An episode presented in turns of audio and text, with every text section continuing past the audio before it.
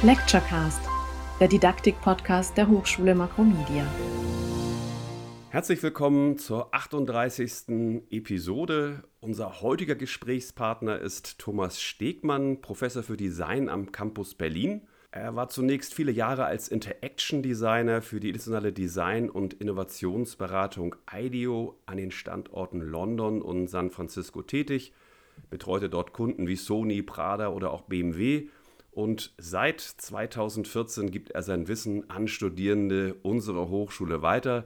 Thomas, zunächst ganz herzlich willkommen. Vielen Dank. Ich freue mich hier zu sein. Co-Moderatorin an meiner Seite meine Kollegin Annette Strauß. Hallo zusammen. Ich freue mich, dass wir dich, Thomas, für das Thema Design Thinking gewinnen konnten. Auf den ersten Blick scheint das natürlich selbsterklärend zu sein, ein Designer für Design Thinking. Das allerdings, und damit wollen wir gleich zu Beginn aufräumen, ist ein großes Missverständnis. Denn es geht beim Design Thinking um einen Ansatz, der disziplinübergreifend funktioniert, auf Problemlösekompetenz aufsetzt und die Entwicklung frischer Ideen befördern soll. Design Thinking ist im Endeffekt notwendig geworden, weil die Welt komplexer geworden ist und ich das Fachwissen von verschiedenen Leuten verbinden muss. Und Kreativität funktioniert alleine schon schwierig, aber Kreativität in der Gruppe ist wirklich eine Herausforderung. Und das ist einer der Gründe, weshalb Design Thinking erfunden worden ist.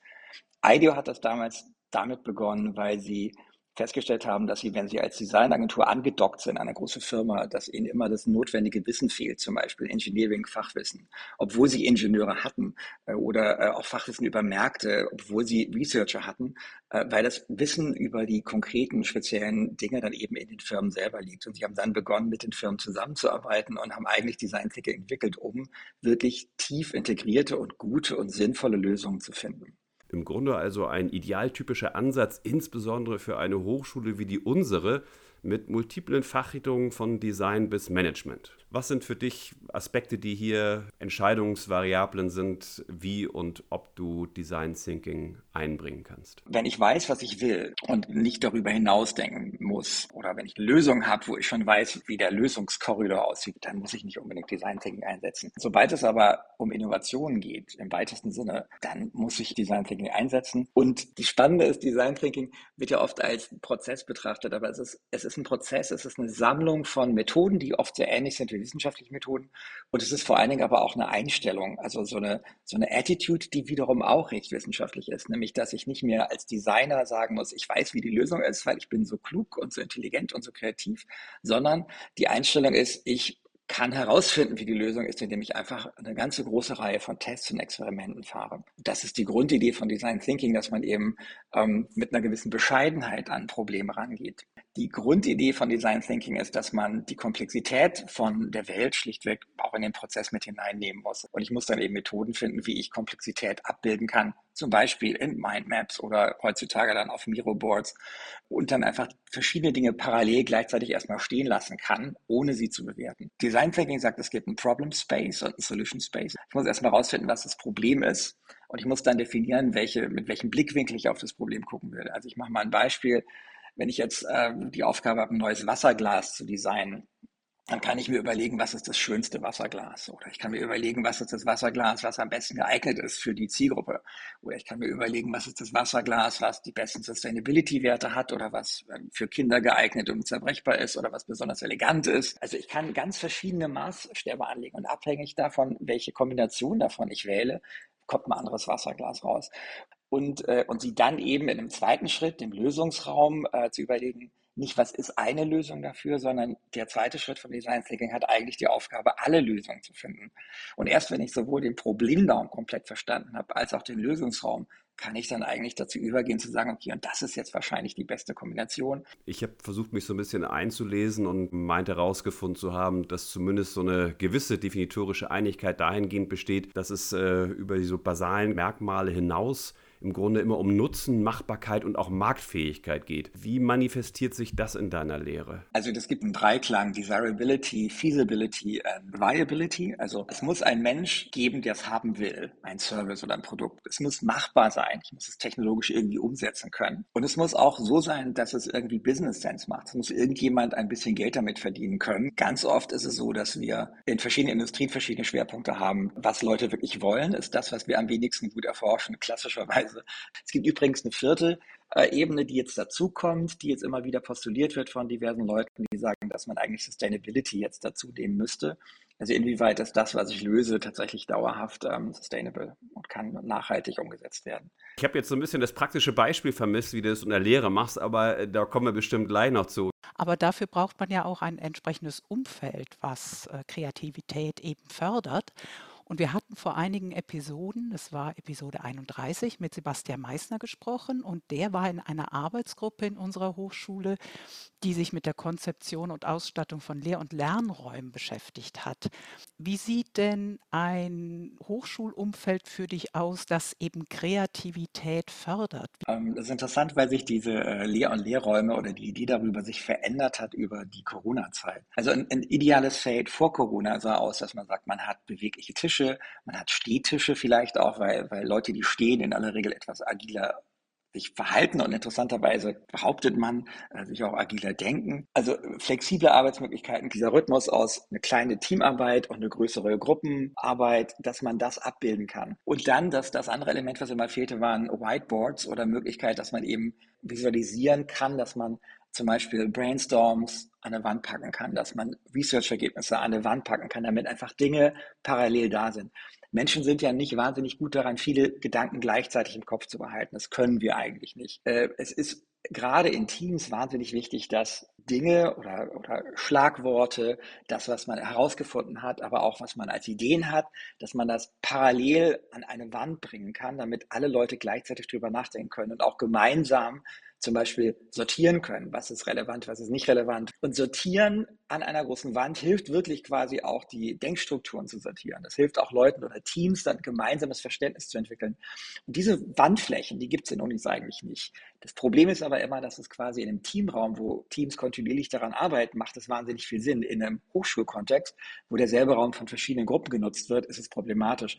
Und genau da ist es dann interessant, dass Miro-Boards oder andere Whiteboard-Tools quasi plötzlich ein digitales Äquivalent bilden können. Und es gibt ja auch die Möglichkeit, das quasi zu projizieren oder in einer großen Gruppe in einem echten Raum physikalisch zusammen ein großes Mirrorboard oder ein großes äh, Mindmap irgendwie anzustellen und gemeinsam zu gestalten, zu sortieren, zu strukturieren.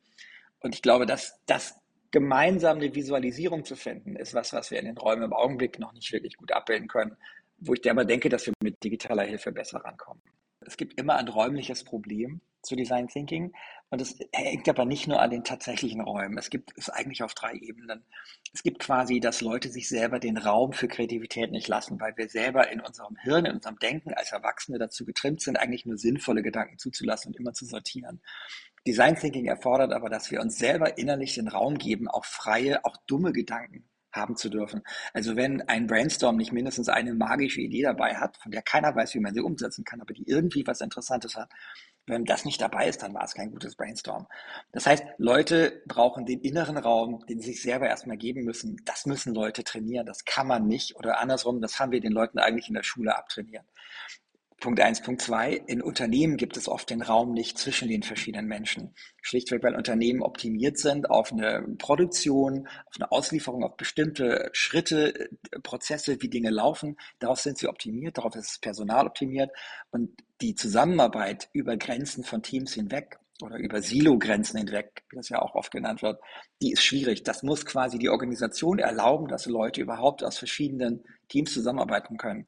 In der Uni ist es zum Beispiel so, dass wenn wir interdisziplinäre Projekte machen, müssen wir halt mit der Stundenplanung abstimmen, dass wir wirklich zur selben Zeit Unterricht haben und dass vielleicht auch die Kurse, die wir zusammenfassen, die gleiche SWS-Zahl haben, damit es übereinander passt. Und die dritte Ebene ist dann wirklich erst diese physikalische mit dem Raum. Und die ersten beiden sind aber wichtiger, also dass Leute sich selber den Raum geben, kreativ sein zu können, sowohl in der Forschung als auch in der Lösung. Und dass die Organisation auch in der Lage ist, überhaupt Leute zusammenzubringen und Leuten zu erlauben, sowas zu tun. Tolles Statement, mir gut gefallen. Ja, die magische Idee, von der keiner weiß, wie man sie umsetzen kann, die finde ich super. Wenn wir jetzt die Wissenschaftsorientierung in den Blick nehmen, sind das nicht auch Merkmale des wissenschaftlichen Arbeitens, ähm, sich eben mit Themen ganz intensiv auseinanderzusetzen und bestimmte Positionen zu beziehen? Hypothesen aufstellen und das dann in einem Forschungsprozess überprüfen? Das ist eine super Frage. Vielen Dank. Ich glaube, man kann das ausgesprochen gut vergleichen. Es passt am ehesten zu den wissenschaftlichen Konzepten von The Grounded Theory. Es gibt allerdings großen Unterschied, was das Ziel ist. Wissenschaft möchte ja herausfinden, was Wahrheit ist. Also Wissenschaft möchte ja abbilden, wie die Welt ist. Wissenschaft hat den Luxus, sich auf eine bestimmte Fragestellung konzentrieren zu können. Design muss immer viele Fragestellen zusammenbringen. Deshalb kann Design nicht dieselbe Gründlichkeit aufwenden, wie Wissenschaft das oft kann, wenn sie einer bestimmten Fragestellung nachgeht. Daten sind ja oft analytisch und lassen viele andere Dinge weg, die nicht wichtig sind. Design muss all diese Wichtigkeiten wieder dazu packen. Eine Story verbindet Informationen mit Kontext und mit Emotionen.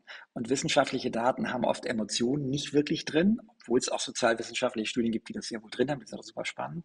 Und Kontext ist auch immer rausgenommen aus Wissenschaft, aber Kontext ist exakt das, was ich wiederum im Design reinpacken muss, weil Design, Services und Produkte und Kommunikation wird ja immer in einem Kontext wahrgenommen. Spannend, wo du das gerade ansprichst. Wir äh, haben gerade so ein BMBF-Projekt, was explizit Design-Based Research ist. Äh, darüber muss ich noch ein bisschen weiter nachdenken, würde aber gerne noch mal nach praktischen Aspekten fragen wollen, die jetzt auch für unsere Kolleginnen und Kollegen aus anderen Fachrichtungen interessant ist. Also ganz konkrete Anregungen für die eigene Lehre. Wie gelingt der Einstieg ins Design Thinking? Hast du hierfür ein paar Tipps, Hilfestellungen, Vorschläge für uns? Der Einstieg in Design Thinking ist tatsächlich nicht so leicht, weil er eben nicht eine Methode ist, Design Thinking, sondern ich glaube, Design Thinking ist eine Einstellung. Also Tipp für, Tipp für Leute, die Design Thinking unterrichten wollen. Ähm, Design Thinking, damit es überhaupt funktionieren kann und ich Zeit habe zu iterieren, muss nach der Hälfte der Zeit das Projekt einmal fertig sein. Das ist die Grundforderung. Also wenn ich im Semester anfange nach sechs Wochen, möchte ich, dass die Ergebnisse alle auf dem Tisch liegen. Und dann habe ich nochmal sechs Wochen Zeit, die Forschung zu wiederholen, weil ich dann feststelle, da stimmt was nicht, da habe ich vergessen, was zu recherchieren. Dann habe ich nochmal Zeit, äh, eine neue Problemdefinition zu sagen, weil erst im User-Test merke ich dann plötzlich, ich habe mein Problem falsch definiert oder ich habe was übersehen. Das heißt, mein Tipp an Kollegen, die Design Thinking unterrichten wollen, macht es schnell. Maximal muss eine Zwischenpräsentation sein, wo alle Schritte einmal gemacht sind. Das heißt, ich möchte da haben ein User Research, ich möchte eine Problemdefinition haben, ich möchte ähm, eine Zielgruppendefinition haben, ich möchte eine Ideation haben mit vielen, vielen, vielen Ideen. Ich möchte ausgewählte Ideen haben. Warum habe ich die ausgewählt? Die Auswahlkriterien müssen klar sein. Und ich möchte Prototypen gebaut haben und ich möchte die getestet haben nach sechs bis sieben Wochen. Wenn ich das nicht schaffe, dann habe ich nicht wirklich Design Thinking im Griff. Das war sehr konkret, sehr praktisch. Klasse. Dankeschön. Thomas, am Ende fragen wir alle unsere Gäste die gleiche Frage. Kannst du uns deine drei Tipps geben, die für dich ganz persönlich wichtig sind, damit deine Hochschullehre gelingt? Tipp 1. Ich glaube, dass Leute nur lernen, wenn es eine emotionale Beziehung gibt zu den Leuten, die lehren. Das heißt, ich glaube, dass Lehrarbeit Beziehungsarbeit ist. Das, glaube ich, geht tatsächlich nur, indem man Wissen nicht nur beibringt, sondern indem man es die Leute ausprobieren lässt. The proof of the pudding is the eating. Ich glaube, man muss Leute dazu bringen, dass sie dass sie es auch machen. Tipp 1 war Beziehungsarbeit, Tipp 2 war, Leute müssen in Aktion versetzt werden, müssen etwas machen. Tipp 3 ist dann, glaube ich, ähm, zugeben, dass man etwas nicht weiß. Als Professor weiß man ja sehr viel und sehr viel ist auch nicht. Also Bescheidenheit ist mein dritter Tipp. Ganz herzlichen Dank, Thomas, für dieses sehr, sehr spannende Gespräch, äh, aus dem ich persönlich ganz viele Anregungen mitnehme. Am Ende bedanken wir uns natürlich immer auch bei unseren Hörerinnen und Hörern. Ich freue mich, Annette, dass du wieder dabei warst mit spannendem Input. Vielen Dank auch von mir. Und ja, ich hoffe, wir hören uns wieder in 14 Tagen zur nächsten Episode des Lecturecast der Didaktik-Podcast der Hochschule Makromedia. Also, jetzt, wenn ich noch kurz äh, ausholen darf, wir müssen den Leuten eigentlich beibringen, anders zu denken, als wir es ihnen sonst beibringen. Design Thinking sagt, Kreativität darf ich nicht effizient denken. Und ich trenne quasi die Auswahl von Ideen von Kreieren von Ideen. Und wir sind halt eigentlich darauf getrimmt, dass wir immer sofort bewerten, was auch effektiv ist im normalen Arbeitsleben und was auch super effektiv ist, wenn ich einen Prozess habe, wo ich weiß, wo das Ergebnis ist. Also wenn ich die 20. Website baue, muss ich mich ja nicht fragen, wie Link aussieht. Aber wenn ich quasi die erste Website baue, dann muss ich mir sehr genau überlegen, warum Link wie aussehen sollte. Das ist quasi der Unterschied. Also Design Thinking brauche ich nur, wenn ich Innovation machen will, sonst brauche ich es nicht. Aber dann brauche ich es wirklich.